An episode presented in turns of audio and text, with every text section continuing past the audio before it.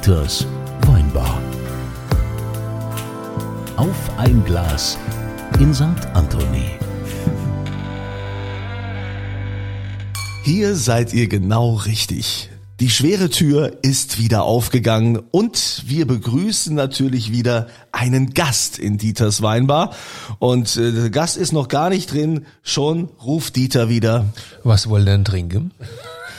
Und äh, da wollen wir natürlich wissen, was möchte Ralf Frenzel trinken? Der ist nämlich heute unser Gast. Ralf, Dieter macht alles möglich für dich. Ja, das hoffe ich auch, weil ich hoffe, dass er mal in den Keller geht, weil in der Dieters Weinbar in seiner Umgebung gab es ja ein wunderbares Weingut, was ich früher sehr geschätzt habe. Ist, eine, äh, ist natürlich Hals zu Halsheim.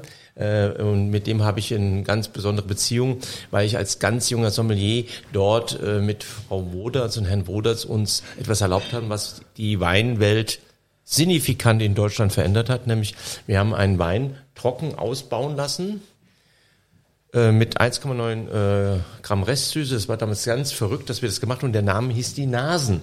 Und da waren wir ganz stolz, dass wir da einen Benchmark entwickelt hatten, um ein Referenzprodukt zu haben, um für unser Restaurant, wo ich ja Sommelier war, in der Ente, ein Produkt zu haben, was deutsch und trocken war und lecker und gut geschmeckt hat. Wie seid ihr da auf die Idee gekommen? Ganz einfach. Äh, ich äh, Sommelier in der Ente damals, Nouvelle Cuisine. Es gab zwei, drei Restaurants, die sich mit diesem Thema beschäftigt haben. Da hieß Wein zum Essen. Das war in Deutschland damals ganz fremd. Also die Zeit war so, man muss sich vorstellen, deutscher Wein hat sich äh, gefunden in zwei Gläsern. Das eine war der Römerpokal im braunen Römer, der andere war im grünen Römer. Und äh, man wusste gar nicht, dass man da auch Wein wirklich zum Essen trinken konnte. Und äh, man hat, kannte nur das aus französischen Weinen, die waren weitestgehend auch trocken, aber abgesehen jetzt von den Süßweinen, vielleicht wie die Chem oder Sauternweine. Und diese trockenen Weine, die von der Loire und Burgunde waren, waren einfach so die Benchmarks oder Referenzweine, die waren. Und sagt, diese Art von Wein müsste es doch auch hier geben. Und dann kam noch dazu, dass wir im Elsass fundig geworden sind mit dem Kluzernhühn. Aber sag mal, Ralf, wie damals war es doch so, wenn trockener Wein in Deutschland getrunken wurde, war es auch meistens elsässische Wein, ne? So in der Gastronomie. Ja, es war, es gab nur elsässischer Wein als ja. trockener Wein. Das war und, und, und deutscher trockener Wein war völlig Gab's nicht, ne? Ja, das ist, es, es gab es in dieser Form. Ich meine, ich habe letztes Mal mit Paul Fürst eine Dokumentation über Hans-Peter Woders gemacht. Da hat der Paul nochmal gesagt, ja, ihr hättet ja auch schon trocken gemacht. Sag ich, Paul, ich möchte nicht da reinkreischen. Ihr habt damals trockene Weine gemacht bis vier, fünf Franken, typische trockene Weine die auch sehr stark in München und Bayern lokal getrunken worden sind. Aber es hat nichts mit dem Trocken zu tun, was wir zu tun hatten. Es war ausschließlich Elsässer Wein zu trinken. Ich hätte jetzt dann tatsächlich einen 88er Brudersberg Spätlese trocken für dich.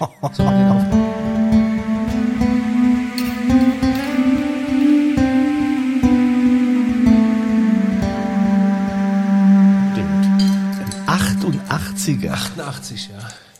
Das Jahr, in dem ich 20 wurde. Das ist ja Wahnsinn. Es liegt nicht daran, dass ich jetzt so alt bin, sondern damals ich so jung war. Ich möchte es nur bewerten. Wahnsinn. Ein 88er Wein trinken wir hier also. Also, aber die, den Wein damals muss man auch noch mal sehen, das wussten auch wenige, äh, das Rheinknie und Heinz zu Heinsheim war für uns, äh, nehmen wir natürlich den großen Rheingau, der natürlich die Abstrahlkraft des deutschen Weins war.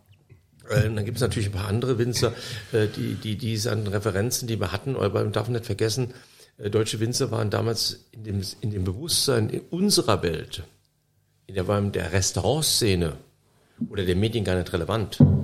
Es gab damals, muss man da sagen, den alten Franz Keller, ja, es gab damals äh, Graf Mateschka Greifen. Genau, Schloss Vollrats wollte ich sagen. Der, der war noch Johannesberg. Der, der mal rumgelaufen ist, dann war, gab Schloss Janis der Schleicher. Und das war's da. Das Wassermann Jordan? Nein, die waren nicht da. Die, waren, die 80er die, die, die, kamen nicht mal uns zu essen. Das war ja interessant. Die deutschen Witzer sind ja nicht essen gegangen in solche Restaurants. Die waren ja nicht mal bei uns. Also nochmal. War das so? Ja, Paul Fürst hat heute noch gesagt, er war noch nie bei Hans-Peter das früher essen gewesen. Also das ist verrückt. Das ist ja erst später gekommen. Vielleicht zum Beispiel mit dem Georg Breuer, der sie mir mal, mich mal gefragt hat, sag mal, was muss ich denn tun, mit euch in der Ende ins Geschäft kommen? So, fangen wir mal mit zwei Sachen an komm doch mal erstmal essen, damit du mal weißt, was du hier tust und beschäftige dich mit dem, was wir hier tun, weil einfach nur mal einen Wein hier zu positionieren ist nicht äh, unsere Intention. Das heißt, dieses sogenannte deutsche Küchenwunder ist dann an einem deutschen Winzer vorbeigelaufen oder wie? Nein, das deutsche Küchenwunder. Oder war das später? Das deutsche Küchenwunder ist die Initialzündung für das deutsche Weinwunder.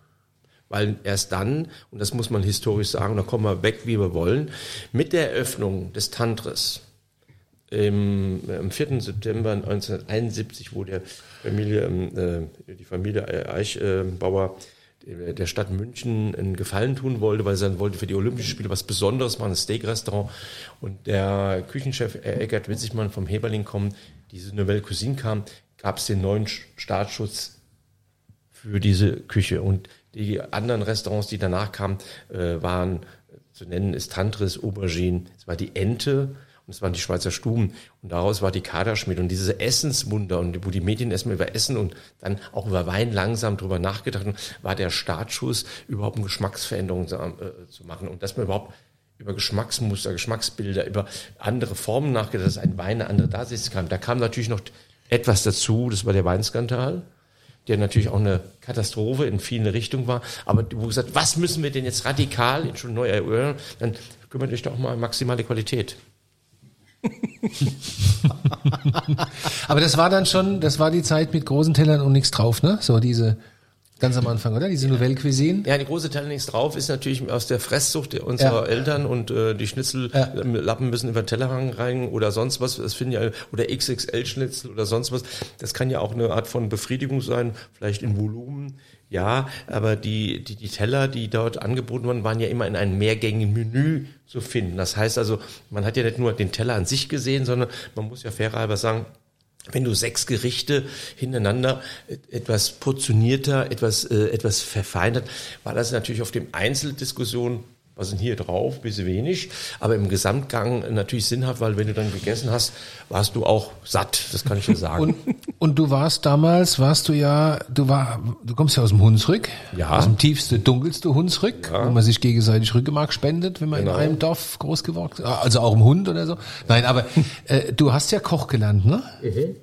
Wo hast du das gelernt? Nicht in der Sterne-Gastronomie. Äh, anders. Ich hatte das Glück, dass ich in äh, Bad Ems gelernt habe, damals im staatlichen Kurhaus die damals eine Offensive starten wollten, weil das ein sehr vermögender Mann, ein Mäzen war, der wollte dem das alten Kurs, den alten Klemmer wiedergeben, wie es 1870 hatte, ach, wie 1870 hatte und hatte sein Vorbild das Brenners Parkhotel. Und wir hatten damals eine Brigade mit sagenhaften 45 Köchen und sechs Auszubildenden. Wow. Wir haben alle einzelnen Stationen gemacht und ich habe äh, nach der Schweiz ähm, Buch Pauli noch gelernt, also das, der, der Küchenchef hieß Eresmann. Das war eine Riesenbrigade mit, äh, mit allen Posten, die es gab.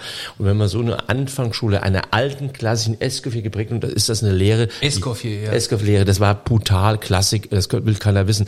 Aber die stundenlangen äh, Arbeiten für Sinnlosigkeit, weil man irgendwelche Gemüse geschnitzt oder sonst was. Das ist ein Nebeneffekt. Aber es gibt viele Dinge, die man so gelernt hat in einer Art und Weise, die waren Wahnsinn. Dafür bin ich dem Mann natürlich sehr, sehr dankbar und diese Zeit zu erleben war natürlich äh, fantastisch. Wie kam es dann, wie kam es dann, dass du auf einmal äh, mit dem Wein in Berührung kamst? Das habe ich, das hast du mir tatsächlich noch nie erzählt. Fällt doch, doch, das, das, das, kann ich ja ganz einfach erzählen. Äh, Im Wein ist relativ einfach. Meine Eltern kommen aus ganz einfachen Verhältnissen und ich bin der sechste äh, Kind von äh, sechste Sohn von äh, von einer ganz einfachen Familie und meine Mutter hat sich in einen Gastronomen, der aus Düsseldorf kam, in Hunsrück verliebt und äh, hat ihn dann kennengelernt, geheiratet und ich bin dann mit zwölf Jahre in die Hotellerie gekommen. Mit zwölf? Mit zwölf Jahre, also in, in dem Hunsrück. Und was man immer wissen muss, wir haben aber schon als Kindern im Herbsturlaub Herbste müsse. Also wir sind wirklich nicht in sogenannten Mallorca-Urlaub oder äh, äh, Ibiza-Urlaub gelandet, sondern wir haben die Herbstwoche bei Bauersleut oder irgendwo gehabt äh, oder geherbstet. Und wir haben, ich habe immer herbsten müssen in Monsinge oder in Mattenstein Anfang der Nahe. Da hat man ganz normal eine Woche gearbeitet. Und das war der Frühlingsplätzchen. Das, und das war der erste Bezug dazu. Und das andere war natürlich, dass ich mit 12, 13 in der Küche arbeiten musste, weil meine, äh, das war ganz normal, wenn du dann in so einem Hotelbetrieb bist, hast du in der Küche gearbeitet, im Service gearbeitet. Und es war so, dass ich damals als Sohn dieses ähm, kleinen Motels von drei, vier Gastronomiebetriebe sind wir dann eingesetzt worden für den Tourismusverband, für fremde Leute, äh, die zu Gast waren, Weinproben einzuschenken. Und da gab es immer einen älteren Herrn, der hat dann praktisch die Weinprobe erklärt, also den QBA, den Kabinett, die Spätlese, die Auslese, die Beerenauslese, dann den Eiswein und so weiter. Und irgendwie fand ich etwas faszinierend, diese Geschmacksformen, die da waren. Also war ja irgendwie irre, weil äh, irgendwann hast du ja mit der, äh, in der Zeit, wo du in der Ecke stehst, sag mal, das ist ja irgendwie spannend. Dann habe ich natürlich auch das eine andere Glas probiert und ich konnte das sofort faszinierend finden, weil dieser Geschmacksbereich war toll. Und das hat mich unheimlich geflecht. Und wie ich dann in meiner Kochlehre mit 15 Jahren gegangen bin, also mit 15 Jahren, äh, und ich dort in Bad Emsen in, in, in einer anderen Welt war und ich äh, die Geschichte ist auch, weil ich morgens äh, zu früh zum Dienst kam und ich dann weggeschickt worden bin und bin runtergelaufen an den Kiosk stand und habe da geguckt, was gibt's denn da und dann gab es so eine Zeitschrift, die hieß Feinschmecker. Äh, was, die gab's damals schon? Die gab's damals. Die gibt's, die, die ist 1975 gekauft worden, übrigens interessanterweise von Herrn Ganske. Früher äh, gegründet war der Feinschmecker schon mal in den äh, 60er Jahre von Arne Krüger, der hat den verkauft, der hier in Hochheim war, ja. das wissen wenige. Und äh, dieser äh, Feinschmecker äh, gab's dann zwei, drei große Geschichten, interessante über Eckert Witzigmann. Interessanter war da auch äh, Predders Parkhotel und die Ankündigung, dass Herr Woders nach Wiesbaden ging. Und da gab es auch ein bisschen Weingeschichten und das habe ich dann äh, reingefressen, habe dann dann mein Zimmer gebracht, äh, wo ich äh, wo ich dann äh, gepennt hat und habe das dann während der Lehre äh, so verschlungen und das war natürlich verrückt. Und wie, wie kamst du dann zum Wodarts schlussendlich? Äh, wo das war ein kleiner Umweg, aber es war was anderes. Wir waren sechs Auszubildende und es gab einen, äh, der Stefan Maurer aus Gemmenau, der äh, durch die Eltern, äh, die äh, auch ein Hotel hatten, ein Restaurant, etwas kulinarisch bewanderter war. Die sind schon nach Lyon gefahren und haben sich das angeschaut. Also sie waren bei Escoffier, Trocro oder so weiter. Durch diese Faszination der Erzählung und der Diskussion, um mal festzustellen, wie weit ist denn das Ganze weg von uns, haben wir festgestellt, dass wenn wir zwei Tage frei hätten, mit dem Daumen relativ schnell mit acht Stunden in Lyon sein könnten. Das habe ich als junger Bub wirklich äh, getrieben, weil auch die Herleitung, auch das Buch habe ich heute auch noch, äh, das ist Frankreichs große Köche, weil man muss wissen, dass in der damaligen Zeit zwei große kulinarische Bereiche gab. Das war das äh, Lyon-Gebiet, also das also Bocuse, ne? Bocuse, Trocois, Chapelle und dann südliche Louis-Sautier, diese ganzen Einflussnahmen, äh, dann äh, Lamenoise äh, und so weiter. Und das andere war natürlich Paris. Paris war für mich irgendwie ganz, das, da hätte ich mich gar nicht hingetraut, also da hätte ich auch Angst gehabt, ja, äh, einmal nach Paris zu gehen als junger Kerl, aber dann nach Burgund runterzutreppen, da vor Ort zu sein, wieder zurückzutreppen, und äh, was zu tun, was ich immer sehr lustig finde, das ist, äh, das ist die Visitenkarte habe ich ja noch, weil ich dann irgendwie schon ein sehr pfiffig Kerlchen war. Ich habe mir mit 16 eine Visitenkarte machen lassen. Ralf Was stand Frenzel, da drauf? An Ralf Frenzel, angehender Hotelier. du warst schon immer Bescheid. Ja, ja, ja, das habe ich dann relativ gut gemacht und bin dann runtergefahren das ist wirklich wahr. Und dann habe ich, hab ich zwei, drei Sätze Französisch auswendig gelernt, die kann ich heute noch sagen. Excuse-moi, Monsieur, Madame, je m'appelle Ralf Fresel, impossible visiter de cave in de äh, Restaurant. Äh, und dann war das vorbei. haben die mich dann da durchgeführt, weil die dachten, was wäre das für ein Nerd? Und bin dann raus und genauso war Brun natürlich das Wichtigste, dass man Romani Conti äh, hat gerafft, das war der große äh, Weinberg und das andere war Morachet und das waren das irgendwie Sachen, die ich kennengelernt habe. Und wenn du 16, 17, 18 und immer wieder darunter bist und an die Côte d'Azur bist und dann auf einmal auch nach Paris bist und die Restaurants, das habe ich verschlungen, verschlungen, verschlungen. Und wo das war natürlich jemand, der für mich ganz wichtig war. Und ich gesagt, okay, ich möchte natürlich in diese Küchen gehen. Ich habe mich beworben, ich habe mich bei allen großen Küchenchefs beworben, äh, Aubergine, bla bla bla. Äh, hätte auch anfangen können. Es gab aber ein Problem, das ich äh, nicht lösen konnte, weil ich finanziell ab meinem 15. Lebensjahr auf meine eigenen Füßen gestellt war. Äh, man muss sich vor, also mit, muss sich das so vorstellen, äh, ab 15 Lebensjahr war ich finanziell allein auf mich gestellt. Es gab kein äh, von Geld von zu Hause keine Unterstützung. Und mit 205 90 D-Mark Monatsgehalt oder herstellen mal 450, kannst du sowas nicht machen. Und die Gehälter, die damals bezahlt worden sind in der äh, Cuisine als Kombi waren 50, 1050 äh, brutto, sind 500 D-Mark. Und ich konnte deshalb auch nicht äh, die eine oder andere Stelle annehmen, weil ich das Zimmer nicht zahlen konnte, weil es keine Zimmer gab. Also weder in der Oberski noch in, äh, noch in, in, in, in, in Hamburg, wo ich war, hin wollte, etc., etc., etc. Und das Einzige, was ging, dass mir der Franz Keller dann einen Job gegeben hatte in Oberbergen und mir versprochen hat, dass er mich dann fair bedienen würde. Und das ähm, war eine vierwöchige Gastarbeit, die sehr schön war. Aber die hat nach vier Wochen gearbeitet, weil der Franz damals eine sehr schöne Rechenart hatte. Äh, die fand ich sehr lustig, weil er gesagt 1050 brutto minus Kosten Ski gleich äh, 450 netto und minus Kosten Ski gleich 50 D-Mark. und wie er mir die 50 D-Mark gegeben hat, dann habe ich geweint. Keller, wie soll ich das denn überleben? Also es geht ja gar nicht. Ich krieg, ich habe nichts. Es gibt nichts und ich kann nicht in Oberbergen die Volkssparkasse äh, da, äh, die Volksbank überfallen Und dann musste ich wirklich äh, mit hängenden Ohren da weg von Oberberg. Das war, ein, das war eine äh, große Linienanlage. Und ich habe gemerkt, wie kriege ich das geregelt? Und bin, äh, warum auch immer, das, kann, das ist auch eine Geschichte, dann in Frankfurt, äh, ganz kurze Zeit in Frankfurt gelandet, weil der ehemalige Hoteldirektor vom dem MCI-Hotel in Bad Ems wusste, dass meine Ausbildung nicht sehr gut war. Und der dann äh, weltweiter äh, Vertriebsdirektor wurde von, äh, von äh, Interconti. Und Interconti war damals das äh, größte Hotel in Deutschland. Die hatten damals äh, über 1200 Betten. Die hatten damals eine der Top-Restaurants, also äh, die Rotisserie. Der Kurt Fischer, der Präsident der Sommelier-Union, die, die hat gegründet worden sind, war der Chef davon. Und irgendwie habe ich gesagt, kann ich dort arbeiten? Und habe ich dann äh, drei, vier Bedingungen gestellt. Ah, äh, ich möchte die maximalste kürzeste Zeit haben, die Ausbildung hinter mich zu bringen, weil die, weil den Job hätten sie mich sofort als Comic-Koch genommen, aber ich wollte einen anderen Weg gehen. Hotelkaufmann durfte ich nicht werden, weil ich Hauptschüler bin. Also ich musste dann nochmal einen Umweg gehen, weil sie haben gesagt, sie lassen mich Hotelkaufmann werden, wenn ich erstmal den Kellner, also Restaurant mache. Zweiter Punkt ist da, kann ich immer nur eine Schicht arbeiten, also irgendwie, irgendwie nur morgens oder abends, weil ich sonst ins Problem komme, ich muss mir neben da Geld verdienen. Äh, haben sie mich angeguckt. Und das dritte ist, dass ich irgendwie in eine Unterkunft der Art habe. Die Unterkunft war nicht gegeben, also war ich damals in der berühmten Moselstraße, die kennt man aus dem horizontalen Geschäft, äh, äh, erstmal fündig gewesen, dass ich dort ein Zimmer hatte. Das war dann auch nicht ganz lustig. Äh, meinen Job habe ich auch nebenbei unten im Dampfkessel gehabt. Das ist eine Kneipe, die man eher vom Wegschauen kennen würde. Aber nebenbei konnte ich da meine Lehre anfangen. Und das war eine harte Zeit. Und diese Zeit habe ich natürlich wieder mich durchkämpfen müssen und hatte immer den Blick zu diesen Restaurants, wo ich hin wollte. Frankfurt, Wiesbaden war nicht weit. Und ich bin äh, dann hingegangen äh, und habe gesagt, wie, wie, wie schaffe ich das? Ich würde gern Sommelier werden. Nur der Kurt Fischer war, hat ja den Sommelier gemacht. Damals gab es, glaube ich, 100 Mitglieder. Das war alles so ganz spooky. Und durch den Zufall, äh, dass ich von einem, einem Küchenchef, dem Herrn Faulhaber, der damals auch Küchenchef in Bad Ems war, hat der mir gesagt, du, ich glaube, die Ende inseriert gerade wirklich nach dem Sommelier. Die suchen sowas oder, oder die, ich weiß nicht, was es ist. Und dann bin ich natürlich einfach hingegangen, habe im Lassauer Hof angerufen, mich bei Herrn Vodats vorgestellt und gesagt, passen auf, ich mache Ihnen den Sommelier. Und dann sagte der äh, Vodats äh, mich anguckt, hm, äh, nochmal, was willst du hier machen? und äh, ja, ich mache hier einen Sommelier, weil die hatten ja so einen Holländer vorher, der so das bisschen hingekriegt hat oder mehr oder weniger. Und dann sagte der Herr Wodatz aber, ja, finde ich ja schon sehr verwegen ob ich denn äh, seine Weinkarte kennen würde oder dergleichen. Und da sage ich, ja klar kenne ich Ihre Weinkarte, fragen Sie mich was dazu.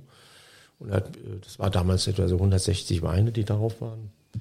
Ich konnte alle Fragen, die er haben wollte, beantworten und war total verblüfft, dass ich da Rede und Antwort kann. Und sagte, woher wissen Sie das denn alles? Äh, äh, sag ich ganz einfach, ich habe mir die Karte vier Wochen vorher hier besorgt. Der alten Amnie, wie ich früher in Frankreich vorstellig bin, aber nicht mit dem französischen Satz, äh, excuse-moi, je m'appelle Ralf Frenzel, sondern, hallo, ich bin Herr Frenzel, ich bin Auszubildender aus Frankfurt, ich werde immer vielleicht die Weinkarte haben. Und das fand er irgendwie so tough, frech und hat gesagt, du hast den Job. Und so kam ich in die Ente. Wahnsinn. Wahnsinn. Verrückt, ne?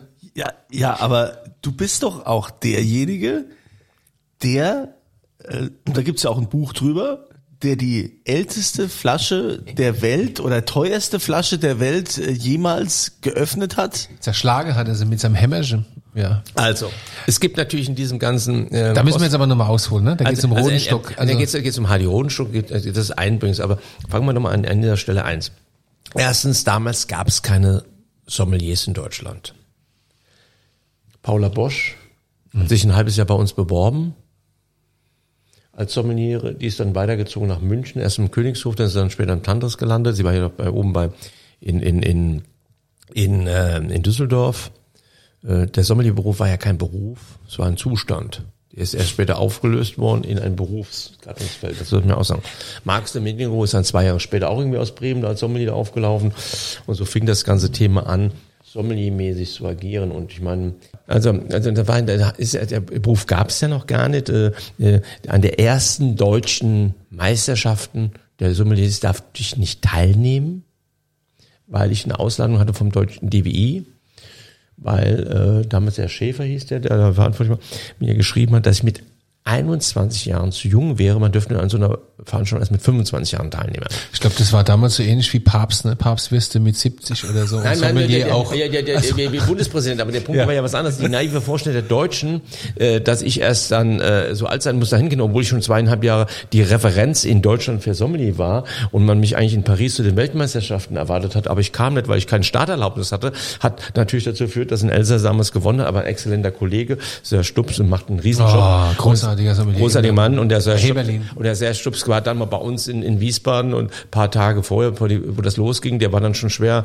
beeindruckt, was wir da abgefeuert haben, weil ihr dürft nicht vergessen, wir haben in kürzester Zeit Dank der Unterstützung von Stinnes, dank der Unterstützung von Herrn und Frau Woders konnte ich mich entfalten und äh, 1400 Weine auf die Weinkarte bringen. Und das heißt natürlich, das war eine riesen Assistenz. Und der entscheidende Punkt war, dass ich durch dieses Wissen, was ich aus Frankreich hatte, nicht hingegangen bin und gesagt, lieber Herr Weinherr, ich warte mal, bis du mir was empfiehlst. Ich habe nämlich ganz klar gesagt, das möchte ich haben, das möchte ich haben, das möchte ich haben, das möchte ich haben. Und das führt natürlich zu diesem kleinen Mythos in der damaligen Zeit, und das hat auch die Medien aufgedrungen von dem Mozart des Weines oder ein paar andere äh, tolle Artikel, die gab, die natürlich darüber gesprochen haben, dass was, woher hat der Mann dieses Wissen? Und das Wissen ist auch relativ einfach. Das war hart ertrunken, hart recherchiert und hart nicht so dokumentiert, aber das war wahnsinnig fundiert, weil ich natürlich diese Weinkarten analysiert hatte, die ganzen Dinge wusste. Und wenn einer kam mit einem Beaujolais oder später mit einem äh, äh, äh Saint-Veron oder dann später mit dem Pouligny Montrachet, einer Domäne X und Y, die sagt, interessiert mich, mich interessiert die, die oder die oder, oder könnt ihr mir die besorgen? Wie kam es denn, wie kam es denn, dass du Hardy Rodenstock kennengelernt hast? Aus diesem, aus diesem Donnerhall, der daraus wurde, das medial da ist. Ich habe ja einen riesen Schatz an Fotos und, und Presseartikel damals, es gab ja auch Fernsehen darüber. Vielleicht kam, müssen wir vorher aber auch erklären, natürlich an alle, die jetzt äh, hier zuhören, wer Hardy Rodenstock ist. Ja, soll ich das schnell sagen? Also Hardy, Hardy, Hardy Rodenstock, äh, leider ist er seit zwei Jahren tot. Zwei Jahre. Über zwei Jahren, ja. 18, kurz etwas mehr als zwei Jahre. Hardy Rodenstock war ein Weinhändler. Nee. Äh, also ursprünglich war Hardy Rodenstock Musikmanager, ne? So. Ja. Er kam aus dem Musikbusiness, da haben wir wieder was. und äh, hatte eine hohe Affinität zu Wein und wurde, wurde und und und wurde dann später zu einer Art Weinhändler.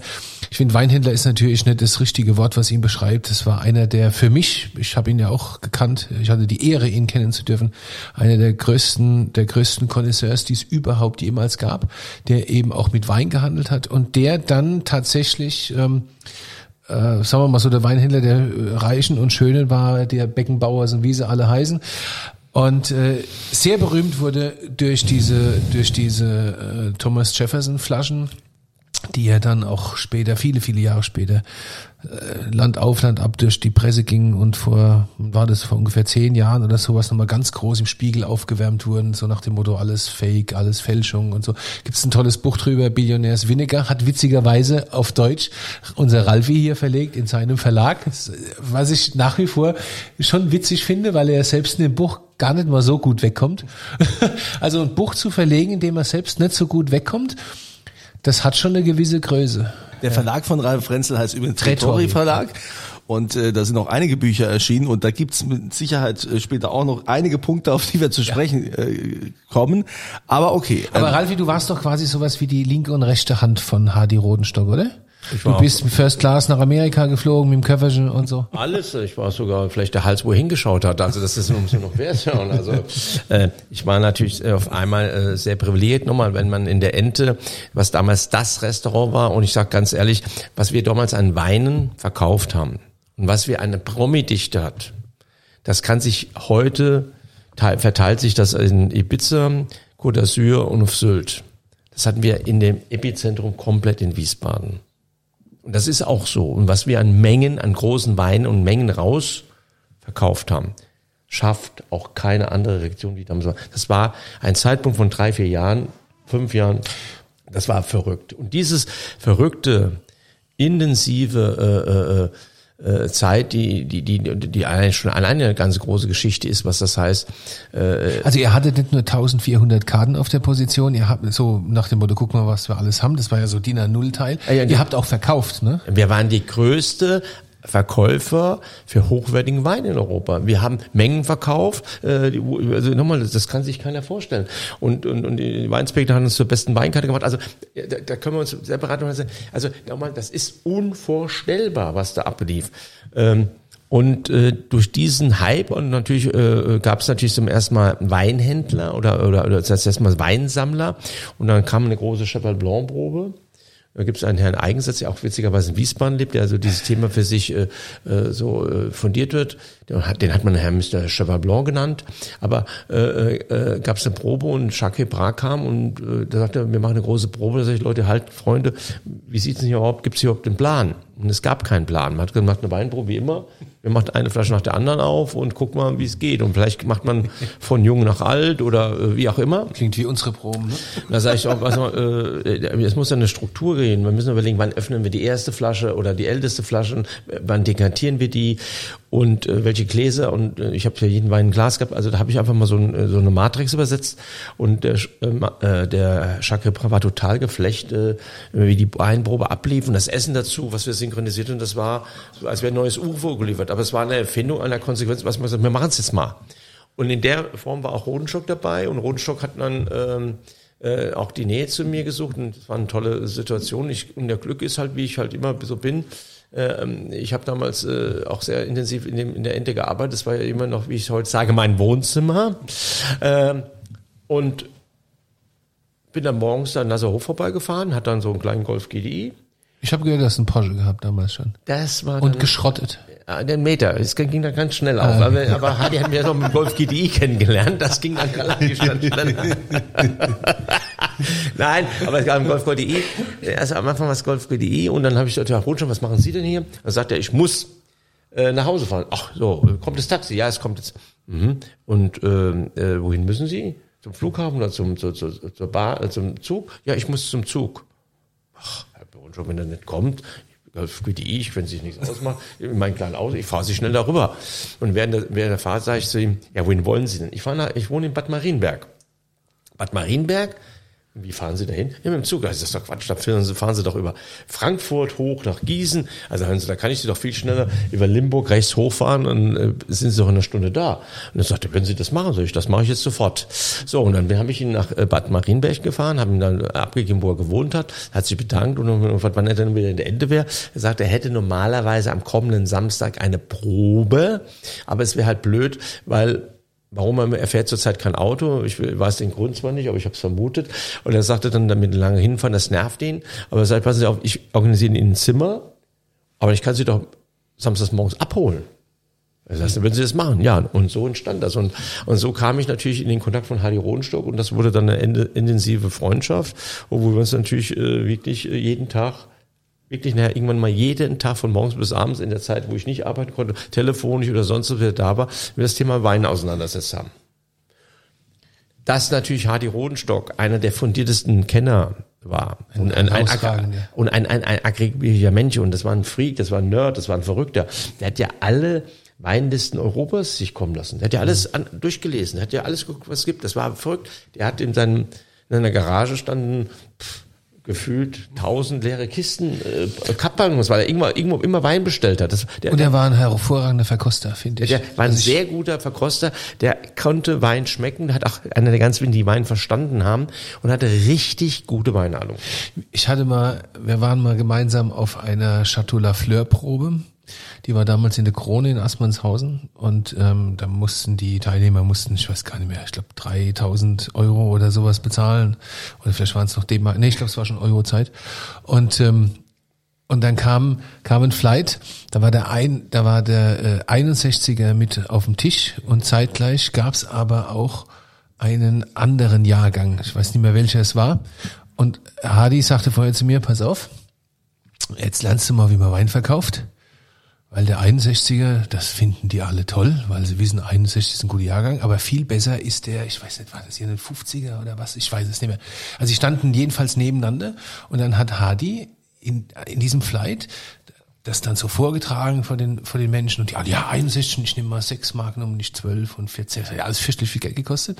Das, das ist es, haben die alles das gekauft, alle diesen 61 gekauft und wir trinken den anderen Jahrgang, der ist günstiger und viel besser. das fand ich sehr beeindruckend damals, weiß ich noch. Ich weiß gar nicht mehr, was das für ein Jahrgang war, aber nichts, was man so auf dem 53 oder so, kann es sein? 53 Ich weiß du, nicht. Ich war bei den ja. Veranstaltungen dabei. Ja, aber Dieter, mal ganz kurz, ähm, oder Ralf, was äh, sagst du denn zu dem Wein, den der Dieter da ausgeschenkt hat, der 88er Brudersberg? Du, also die Geste ist Weltklasse. Das Produkt äh, ist aber nicht in der Form, wie ich mir gern vorstellen würde. Aber das liegt daran, dass der Wein schlecht ist. Er hat natürlich jetzt irgendwie äh, ein Bernsteinfarm, ist ein bisschen äh, zurückhaltend. Wahrscheinlich ist es auch ein sehr schöner Verkostungswein, wenn man noch ein kleines was essen hätte. Aber man muss immer ein bisschen dankbar sein, ähm, äh, dass man sowas trinken darf. Und ich möchte das auch mal so sagen. Äh, ja, das ist für mich ist das ein, so ein Schobbewein, den ich gerne verkoste mit fünf, sechs Leute. Ist das spannend? Bitte wirklich, das meine ich ehrlich, das muss man auch mal getrunken haben. Sowas muss man auch mal verkostet haben. Und man darf sich nicht sagen, ach ja, der ist, ah ja, weil natürlich, wenn ich den blind trinken könnte, könnte ich dem auch vielleicht 20 Jahre mehr geben, ohne dass ich da äh, mhm. zucken wird, weil die, weil die Farbe halt dementsprechend so extrem ist. Das hat aber nichts zu sagen. Aber du, das ist doch ein einfacher Riesling. Leute, wie alt ist der? Der ist ja älter als der Dirk.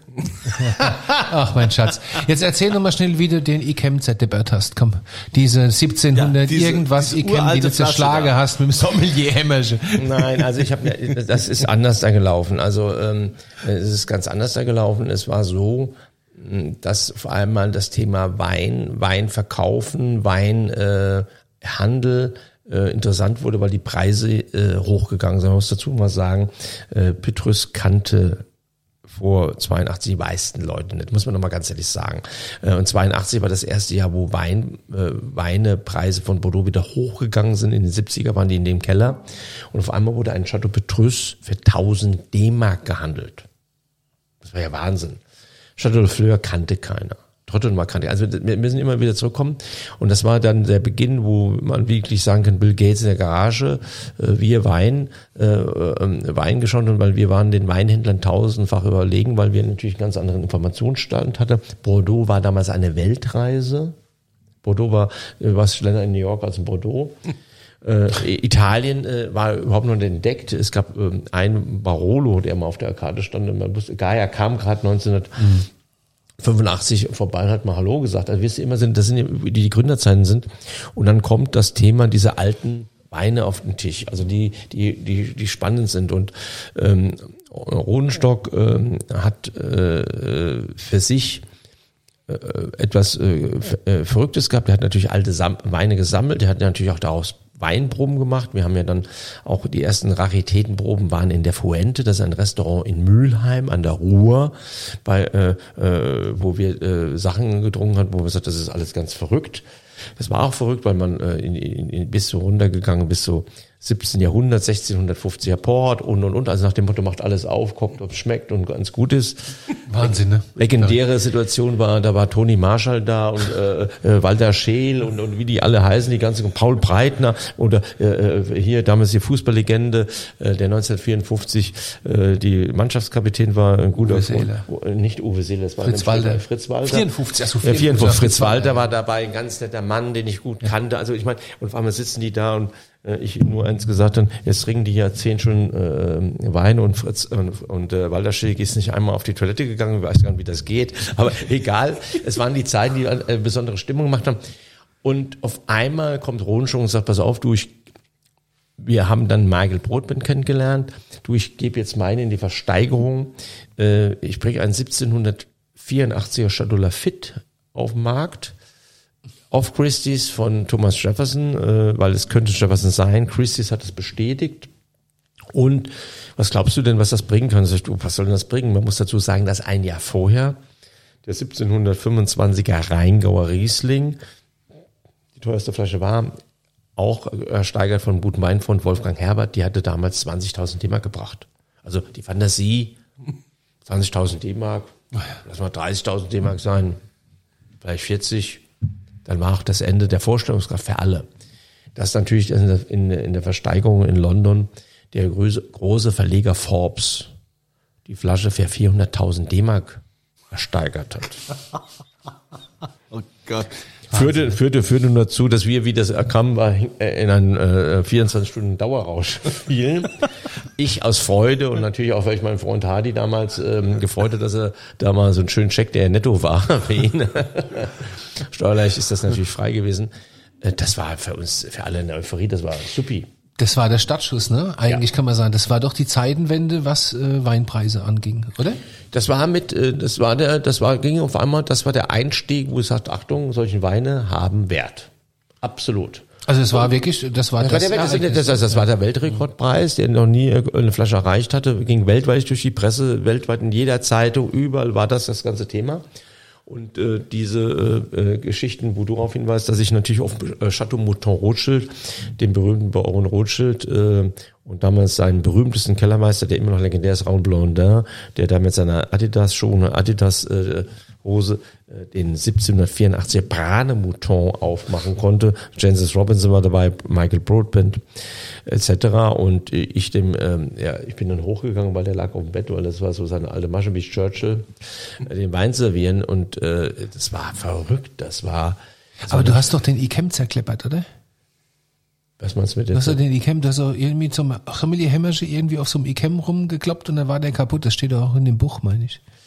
Nein, das ist müssen wir, da müssen wir mal. Das habe ich das falsch in Erinnerung. Ich, ich muss, ich, darum überlege ich gerade, was du mit dem zerkleppern weißt. Was ich, äh, äh, was ich gemacht hatte, ich hatte natürlich den 1787er Mouton äh, äh, in den Korken gezogen, den, äh, den, den Lack abgehauen und es begann natürlich ein Haarnadelrecht an die Flasche ja. zu kommen. Und dann habe ich dann einfach so eine Schüssel aus, aus, äh, aus Emaille äh, unten drunter gestellt, falls wenn die kaputt geht, wie ich den Saft hatte, weil dann hätte ich dann irgendwie einen, einen Trichter geholt und hätte ihn dann reingeschüttet, dass ich den Wein retten könnte. Das stimmt, ja.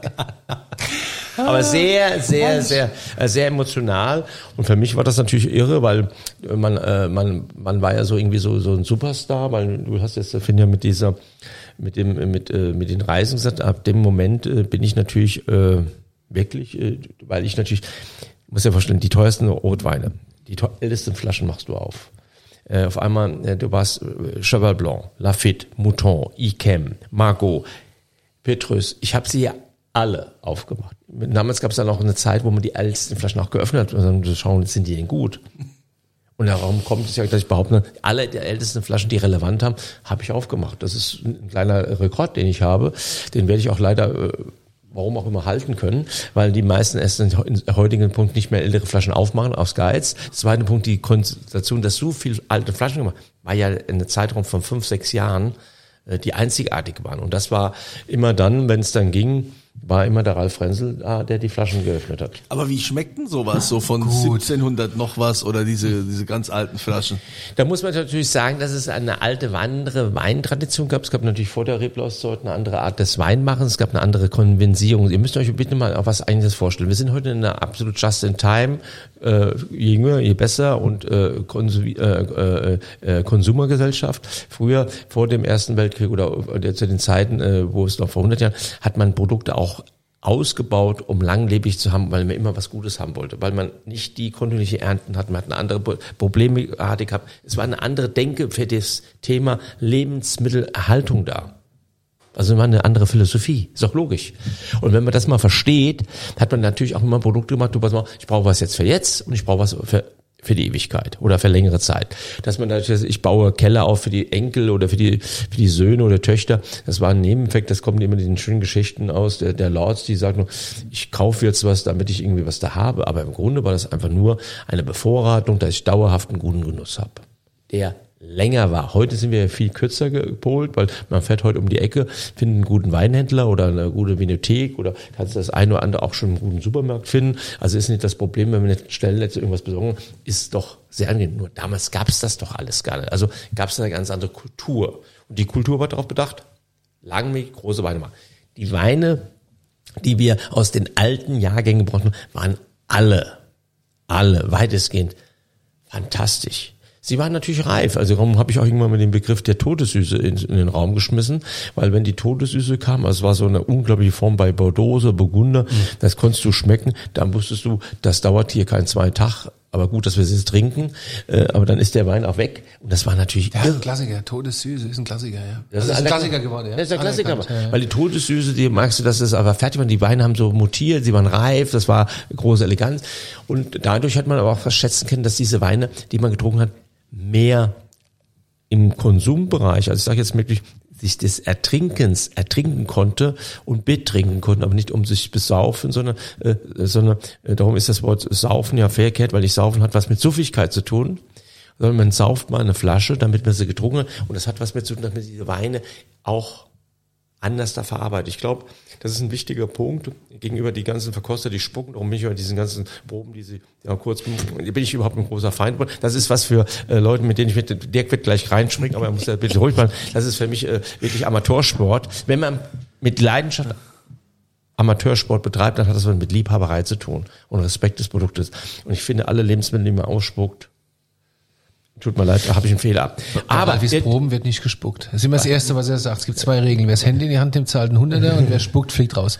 Weil es geht darum, den, einfach einen Respekt zu haben über das Thema äh, Lebensmittel und dass man sie arbeiten. Und man muss auch manchmal, vielleicht ist das wie in der Musik. Du hörst ein Konzert und sagst, ach den hinten ist ja nur eine Triangel und der andere hat nur eine Klavinette, das ist doch gar nicht wichtig. Aber wahrscheinlich ist es im Konzert gerade das, was nachher das Ganze ausmacht oder das Einzelne ausmacht. Und diesen Respekt nicht in dem Ganzen der Sache sich zu widmen und auch, finde ich es auch unverschämt, wenn man bei den Weinproben immer nur auf das Beste zielt, anstatt den fünftbesten oder zehntbesten, darum bin ich auch gesagt, müssen wir auch den zehntbesten mal trinken, gibt dem doch einfach auch mal die Würde und, die, äh, und, die, und, die, und, die, und, die, und die, den Respekt und die Aufmerksamkeit, weil das andere, dass einmal der Wein der Beste ist, ist vielleicht Momentaufnahme, ist in einem Jahr vielleicht ganz anders weil Weine verändern sich. Und daraus gibt es eine Gesamtphilosophie. Das heißt einfach mit einer anderen Empathie dem Wein mal entgegentreten. Jetzt bist du ja auch ein absoluter Tausendsasser, ne? Und äh, wahrscheinlich äh, könnten wir uns noch Stunden mit dir unterhalten, denn es ist ja nicht nur der Wein, der dein Leben geprägt hat, äh, die Geschichte, die du mit äh, deinen deinem Weinhandel und äh, deiner äh, ja, du hast ja auch einen Verlag, dann hast du ja auch äh, viele erinnern sich vielleicht noch an das Maggi Kochstudio, ja? Oder oder Maggi, ja, gibt's ja auch heute noch. Ja. Aber die Anfänge von Maggi, wie das alles äh, so kam und äh, dann gab's ja auch den Alfred Biolek, an den erinnert man sich auch noch, ja, im, äh, im, im Fernsehen. Äh, da warst du der Macher. Da ist Ralf Frenzel, ist der, der, der das gemacht hat, der da dahinter steht. Ja, also mich hat jetzt äh, was anderes interessiert und wir müssen wissen, woher ich komme. Wenn man aus einer, einer bildungslosen Region, wo Bildung nicht das Wichtigste war, was heute ganz anders ist. Man hat was gemacht, was man früher gemacht hat, nach dem Motto, man tut's immer. Und das, was mich am meisten geärgert hat, war, wie ich den Beruf Koch gelernt hatte und wie ich mich mit Ems umgeben habe, auch mit anderen Leuten und nicht nur mit denen, mit denen wir in der Lehre waren, dass diese Anerkennung für das Thema Genuss nicht in der Mitte der Gesellschaft war. Also das heißt, man hat über Politik, Sport oder andere Dinge geredet, aber Essen und Trinken war nicht dort, wo es eigentlich reingehört. Jetzt kann man dann sagen, ist es das Wichtigste? Neben Atmen am Tag muss man sich vielleicht gut ernähren. Und äh, oder vielleicht ab und zu auch mal vielleicht was Gutes trinken. Und bitte, dann können wir auch mal sagen, auch ein gutes Bier oder andere Getränke sind alle, haben ihre Daseinsberechtigung. Und es ist nicht die, die jetzt plädiert, dass man Alkohol trinkt. Bitte, Das muss ich ganz klar sagen. Hat nichts mit zu tun. Da, da, da wehre ich mich dazu auch. Es geht darum, dass man nur sagt, dass das Leben mit Lebensmitteln und äh, Ertrag, auch in die Richtung Bauern, äh, Lebensmittelproduktion, Verarbeitung und, und, und eine ganz andere äh, Selbstverständlichkeit haben müsste, vor allem in unserem Land, die natürlich leider aufgrund der Geschichte, die wir oder unsere Eltern erleben hatten oder Großeltern, natürlich einfach kaputtgeschlagen worden ist. Und das hat ja nicht damit zu tun, dass die Nazis, Nazis in der Vorbau des Zweiten Weltkriegs einfach eine Radikalisierung äh, gemacht haben, um hier ganz klar äh, Dinge zu tun, wo Genuss überhaupt kein Thema gespielt hat. Aufgrund der ersten äh, Versailler Verträge, bla bla bla, könnte ich auch wieder eine Stunde erzählen, was geht. Aber mir geht es um darum zu sagen, was war mein Ansinnen? Und wie ich äh, Alfred Biole kennengelernt hatte und der mit mir ja eigentlich eher Systemgastronomie mache, weil ich hatte ja auch äh, damals das in Köln das Vintage äh, gegründet, wo Claudia Stern damals für mich gearbeitet hatte, äh, äh, wo ich dann auch fünf Läden gemacht habe. Wir haben ja gehört äh, und wir haben ja auch mal die Spitzbetriebe gehört und eigentlich wollte ich aus der Spitz äh, und, und Vintage äh, eine Systemgastronomie machen, aber äh, durch den tragischen Unfall, dass Willy Leibrand gestorben ist, der damals mein Partner war, hatten, wo wir äh, im Wein und im Genussbereich äh, viel unterwegs hatten. Also das ist ja dieses Thema Markeneloquenz oder äh, Markenentwicklung für, für Lebensmittelprodukte. Ähm, hat Biolek mich gefragt, äh, weil er mich ja schon in der Ente kennengelernt hat. Er hat mich dann in Bonn kennengelernt, wie ich die Wein-Wolf-Gruppe gegründet, übrigens nebenbei auch, äh, äh, ähm, was sehr schön fand, weil ich dann immer sehr lustig finde, wenn man die, die, die nach den Jahren immer die Feier findet, wer dann alles genannt worden ist. Aber man kann ja in der EU-Kunde bei der GmbH-Gründung sehen, wer da drin stand. Ist es so, dass Biolek mich gefragt hat, äh, ob ich mit ihm Gastronomie oder was anderes machen will. Nein, wir brauchen in Deutschland zur damaligen Zeit jemanden, der sich für den Genuss bekennt, also Genuss genießen wollen. Also bitte nicht falsch verstehen. Einfach mal sagt, ich habe einen Geschäftsabschluss oder ich habe eine tolle Sache gemacht, jetzt gehen wir mittags mal essen, muss doch gar, muss doch gar kein Wein trinken, man trinkt ein Glas Wein. Oder abends sagt, Mensch, wir haben was Tolles erreicht, wir trinken jetzt mal, auch von mir ist auch ein Bier miteinander und ist noch eine Kleinigkeit. Dieses Freuen, dieses, dieses von innen raus sich freuen und genießen. Dieses Thema, äh, und das war vor Alfred Bielöck nur Walter Scheel, der sich damals als Bundespräsident mal erlaubte, ein Glas Champagner äh, äh, zu zeigen, ähm, war Alfred Biolek derjenige, der Deutschland in seiner Präsenz, dass er sich dem Genuss öffnet hat und damit auch Deutschland eine Leistung gebracht hat, die heute alle eigentlich Alfred mit, äh, danken müssten, dass er das getan hat. Und das war ganz klar der Push-Effekt, wo ich Alfred sage, wir müssen das tun, wir müssen da reingehen. Und wenn du das tust, musst du in der Gesellschaft eins sehen. Du musst sehen, es gibt verschiedene Eink Einkaufsklassifizierungen, es gibt unterschiedliche Vermögen und es gibt unterschiedliche Bereiche. Und damals war Maggi, und dann so sind wir auch Maggi gekommen, das deutsches liebstes Kind gewesen. Und wenn du dich ja mit denen nicht beschäftigst, und versuchst, sie in eine andere Richtung zu kriegen, dann kannst du den Stier nicht bei den Hörner packen. Und das habe ich getan. Nicht mehr, nicht weniger. Und dann habt ihr ja quasi mit der Biolek Kochshow die Mutter aller Kochshows gehabt, ne? Die, wo, was ich auch schön fand, wo immer Wein dabei war.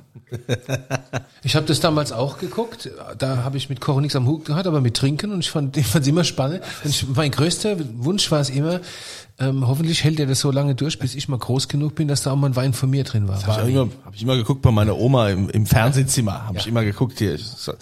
Aber ähm, Ralf Frenzel, du bist ja jetzt auch, äh, ich meine, du hast so viele Projekte gemacht. Wie gesagt, es würde wahrscheinlich uns hier noch Stunden beschäftigen über dich als äh, Typ. Du bist ja auch einer, der nie irgendwie gesagt hat, ich lehne mich jetzt mal zurück, mir reicht's so, ich habe es äh, genug erreicht im Leben, sondern du machst ja immer wieder Dinge, ne? indem du auch noch Kochbücher machst. Äh, äh, ich habe Verlag gegründet, ja. Ja, du, Verlag hast du und dann hast du hast du nicht auch mit Thomas Anders ein Kochbuch hier? Auch mit Modern Thomas, Cooking. Modern Cooking gemacht, ganz toller Junge, ganz toller Mann. Ich glaube, dass äh, äh, zu, zu Thomas. Modern Cooking. Modern, Modern nein, nochmal, oder, oder, oder, oder sagen, Thomas kocht anders, aber was, aber ja. da an der Stelle muss ich sagen, Thomas Anders, ein ganz faszinierende äh, Persönlichkeit, äh, ganz anders, äh, als wenn man erstmal so erfasst, was früher war. Also er mit seiner Frau und seinem Sohn, wunderbarer Familie, großartiger Typ, lustig, charmant, witzig und er besitzt etwas, was mich sehr an Alfred erinnert, nämlich das aus der Sicht, wo wir Vorsicht, Fachleute anders rangehen. Er kommt wirklich aus der Sicht des Konsumenten, als der Verbraucher, als derjenige, der die Dinge liebt und der Verständnis hat. Und das ist die große Kraft. Und er hat ein ganz, ganz tolles Buch gemacht mit tollen Rezepten. Und ähm, er hat ja auch jetzt, äh, jetzt auch eine beim Südwestfunk eine Show gemacht, äh, wo er kochen kann. Also ich glaube, unter uns müsste man mit Thomas Anders noch viel mehr machen an der Stelle, weil das wäre toll, wenn wir ihn begeistern können, weiter das zu tun, weil er hat eine Gabe, Menschen zu faszinieren und das Essen gut rüberzubringen. Er trinkt gern unseren Wein. Er ist ein großer Fan von unserem Weißburgunder. Und, äh, ja, und ähm, wir hatten ihn ja jetzt, hat er mag er unseren wunderschön anders, sehr gerne, logischerweise. Ne? Ja, also Thomas wird uns ja dann auch äh, nächste Woche dann besuchen äh, bei unserem unserem Podcast und äh, wird dann auch über sein äh, ja seine Liebe zum Wein, seine Liebe zu St. Anthony, zu Dieters also, also, Weinbar berichten. Also wenn der Thomas das macht, dann habt ihr ein Riesenglück, weil ich bin ja im Gegensatz zu Thomas, äh, Thomas ist ein Weltstar. Das möchte ich nochmal ganz einfach sagen. Und das ist eine ganz große Persönlichkeit dieser, dieser, dieser, dieser Nation. Und da bin ich Entschuldigung, bitte nicht kein Verständnis, bin ich ein kleiner Hosenscheißer gegen den. Und ich möchte es nochmal ausdrücken. recht, ja. Nein, nein, nein, der, der Thomas Andersen ganz groß. Und wenn der, wenn der das macht, und das macht er toll, und ich kann nur mal sagen, was der Thomas kann und an Essen und Trinken rüberbringen, das ist grandios. Ich finde es schade, auch wegen der Pandemie, ist ja klar, oder andere Dinge, und er muss ja natürlich sein Kerngeschäft machen, dass man dann noch nicht mehr machen kann, weil das, was ich, das ziehe ich echt nur gut vor. An der Stelle, von der Sache, die Musik kann ich nicht, bea- äh, nicht beurteilen, aber ich glaube, Auch wir mögen die. Wir sind hier ich sag dir eins, mir gefällt sie, oder? mir gefällt sie, ich sag dir eins, ich sag dir eins, und wenn ihr mir heute noch bei mir auf der Firma anruft, dann geht, geht er in den Warteschleifen, ist immer noch sein äh, Lied zu hören. Und das finde ich nochmal schön, dass er es gewonnen hat, dass er mit ihm arbeitet. Ja, gibt's denn für dich jetzt für 2021, also klar, die Pandemie verfolgt uns immer noch, gibt's äh, da äh, weitere Projekte oder Ziele oder hast du vielleicht auch einen besonderen Wunsch gesellschaftlich gesehen? Ich meine, du hast mit deinen Projekten die Gesellschaft mitgeprägt und äh, gibt es da auch was, wo du sagst von deiner Seite, also Ja, es gibt natürlich ein paar äh, Superlativen, die ich natürlich äh, mache. Also eins möchte ich dazu nicht äh, sagen. Ich möchte nicht drüber kommen, als ich getrieben bin, das Quatsch. Ich bin nur jemand, der einfach gerne äh, das tut, was er macht und das macht mir mit große Freude. Dass ich Geld verdienen will, will jeder. Ich habe auch viele Dinge gemacht, wo ich kein Geld verdient habe und das ist auch wieder aufgegangen, weil dann hat was das andere gegeben, hat wieder Geld verdient, also hat immer gepasst.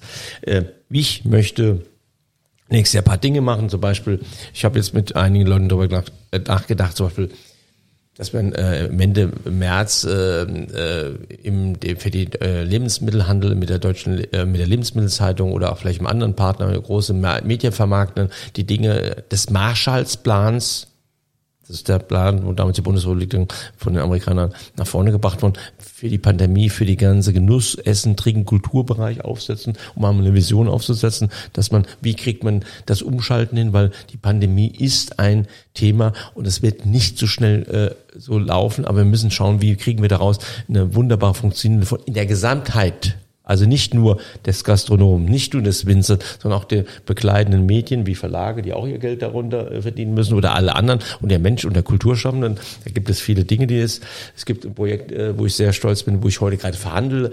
Ob mir es gelingt, das Ding durchzuziehen, weiß ich nicht. Ich weiß aber, dass es stattfinden wird.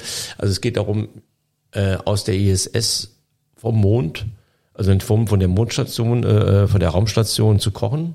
Und da wollen wir das. Kochen, also- Kochen auf die ISS. Die haben momentan das, die hatten ja das Problem, dass sie äh, of Sauerstoff- Sauerstoff gell? entweicht Ist das da, weggestopft ja. mittlerweile? Nein, das, man wenn, nein, nein, der Punkt ist ja, das, das, das, das eine Punkt, aber es ist so, so, wir wollen, also da muss man sagen, das ist äh, eine eine tolle, ein toller Mann, das ist die Big, Big City Beats, äh, die da, äh, die das machen und wir sind dabei, Partnerschaft überlegen, dass wir das hinkriegen würden und wenn sowas klappen wird, dass man das auch äh, eine Nachhaltigkeit ist natürlich Wahnsinn, das ist natürlich so, so Highlights als Projekte, ja. Kochen in de, auf Also, der ISS. also, also, also, also du weißt ja, und, und gibt natürlich andere Dinge, die wir haben. Und wenn ich jetzt alles erzählen will, was ich vorhabe, dann werden wir nochmal eine Zweiseitung. Es geht nur einfach eins.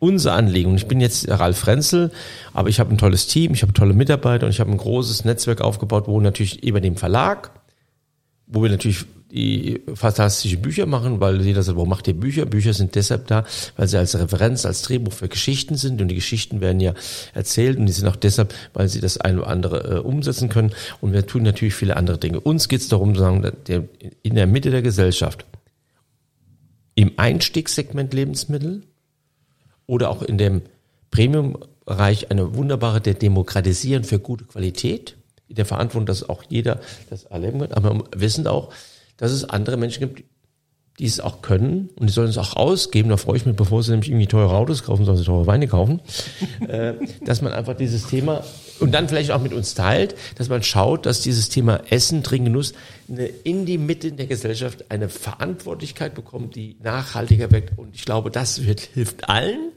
die mit diesem Genre zu tun haben. Schön. Also, das äh, war doch also mal wirklich, also der Ralf hat, also du hast so viel zu erzählen und vor allen Dingen, dass du deine Vision auch nach wie vor behalten hast und dass deine Leidenschaft, dass du die so viele Jahre, Jahrzehnte durch, äh, du durchgehalten hast, äh, sensationell.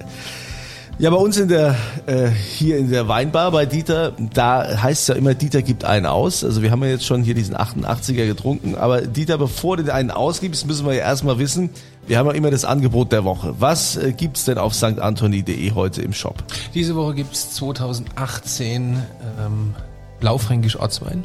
Blaufränkisch meine notgedrungene neue Lieblingsrot-Rebsorte, Rotwein-Rebsorte, aber ich mag's wirklich sehr gerne. Ähm, ganz toller Wein, fantastisch, äh, jetzt auch, wo es noch ein bisschen kalt ist, wunderbar. Hat auch, hat so ein bisschen, hat Grip, ne? Durch die Säure, ist wunderbar. Kannst du noch mal sagen, warum das notgedrungen ist? Ja, weil ich das halt geerbt habe, ne? Ich habe acht Hektar Blaufränkisch geerbt. Leg jetzt noch mal zwei Hektar neu an, dann haben wir zehn. Ist der Wahnsinn, ne? Also ich bin der größte Blaufränkisch-Winzer außerhalb von Österreich. Wenn ich dazu sagen kann, wenn es ähm, also wenn es ein, eine Rebsorte sagt, es gibt zwei Rebsorten für viele, die Weinfans sind. Blaufränkisch und ein Jalico aus äh, Süditalien. Das ist ganz interessant mal zuzuhören an der Stelle. Gibt Weine, wenn sie erst nach sechs, sieben Jahren gelagert sind, weil Blaufränkisch wird meistens zu jung getrunken. Stimmt dann tun sie ihre Geschmackfarbe ändern und ich habe dann etwas erlebt, dass die Blaufränke, die gut sind, richtig gut sind, auf einmal nach sieben, acht Jahren wirklich ein ganz anderes äh, Geschmacksbild entwickeln und richtig großartig. Das Problem ist, man hat es leider weggedrungen und das, darum kommst du nicht dran. Also der Frank Blaufränke, äh, die ersten Jahre interessiert mich überhaupt nicht, also macht mir keinen Spaß. Gereifte Aber dann ist das ein Mörderteil, da habe ich auch schon mal mit österreichischen Blaufränken, die gereift haben, äh, Bordeaux-Probe reinstellen. Dann habe ich eine Bordeaux-Probe. Ja, ich wollte gerade sagen. Da habe ich Bordeaux-Probe gemacht, haben wir Bordeaux gegen verrückt. Das war verrückt, das war auf ja. Augenhöhe ja. mega. Genauso genauso wie die Anjalico, die praktisch südlich von Neapel die, Weltklasse hat. Es gibt in Italien, muss man sagen, es gibt die Toskana, es gibt die Piemonte und unten die Weltklasse Weine herausgeben. Und äh, da äh, finde ich das aber so, das hat auch was natürlich mit Leuten zu tun, die bisschen tiefer und sensitiver sind und nicht nur die maskulinen PP-Pölchen äh, nur haben wollen oder andere Formen. Das ist immer also, äh, etwas Empathie im Wein haben möchten. Und das ist ganz spannend und da ist natürlich klar, dass der äh, Dirk Würz da, ohne dass ich sagen, ein eine Aufgabe, die nicht trivial ist. Also das, das, ist, das, ist, das, ist schon, das ist schon eine Herausforderung. Aber wenn er den Weg gehen kann und man das mitnimmt, dass man blau, blaufränkig hier aufsetzt, das kann dann noch eine richtig spannende Rotweinsorte für hier die Region werden. Ja, wir kriegen das hin. Also wir kriegen das definitiv hin. Also deswegen gibt es 2018 Das will ich mir wünschen für dich, ja. Blaufränkisch Nierstein. Schatzi, doch, wir schaffen das. Du hilfst mir dabei. Also Blaufränkisch äh, Nierstein im, äh, im Shop und äh, natürlich verlosen wir ja auch wieder. Ihr geht auf äh, stantoni.de und äh, dort ist dann diese Podcast-Unterseite und äh, da macht ihr mit. Äh, natürlich, was verlosen wir? Auch Blaufränkisch? Wir verlosen auch Blaufränkisch und zwar verlosen wir 2017 Rotebach. Das ist unser Top-Blaufränkisch. Englisch. Okay, und aber auch nur, wenn ihr unsere aktuelle Gewinnspielfrage löst, die ihr auch äh, quasi nochmal findet. Und zwar, ähm, kommt die von dir oder von, von wem kommt sie? Du? Ich hätte eine Idee. Hast du auch eine? so, oder vom Ralf? Ich, ja? hätte, ich hätte jetzt, also ich würde jetzt sagen, meine Gewinnspielfrage würde lauten, aus welcher wunderschönen, einsamen Region Deutschlands kommt Ralf Frenzel? Das, äh, genau. Hast du, hast du nicht gesagt, Ralf, bildungsfern oder wie war das? So war das. Wunderschön. Da gibt es heute noch den Einkaufsbus, den Bücherbus und den Erzähl, verrat nicht zu viel. Also, also ist aber schön, wenn du das äh, über deine eigene Region so sagst. Wir würden das natürlich nie so sagen. Also aus welcher Region kommt der Ralf Frenzel ursprünglich? Wo ist er geboren? Das bitte da reinsetzen, stantoni.de auf die Podcast-Unterseite und äh, am Gewinnspiel teilnehmen. Und dann gibt's, was gab's nochmal? Die, das Blau-Fränkisch 2017 Rotebach. Ja, dann herzlichen Dank, lieber Ralf, dass du mit dabei warst. Es war sehr anschaulich, es war sehr spannend. Ich darf nur dazu sagen, wenn wirklich jemand wirklich sich darum interessiert, wo ich herkomme und das euch sagt, dann schenke ich auch gerne noch eine Franzis Weinschule dazu. Ein großartiges Buch. Also das gilt. Wer das Dorf benennt, kriegt noch ein Frenzel Weinschulebuch. Also, das bitte dann auf stantoni.de. Ja, euch äh, eine schöne Woche. Nächste Woche dann mit Thomas Anders und ähm, ja, ihr seid dann hoffentlich wieder dabei, wenn die schwere Tür aufgeht und Dieter fragt, was wollt ihr denn trinken?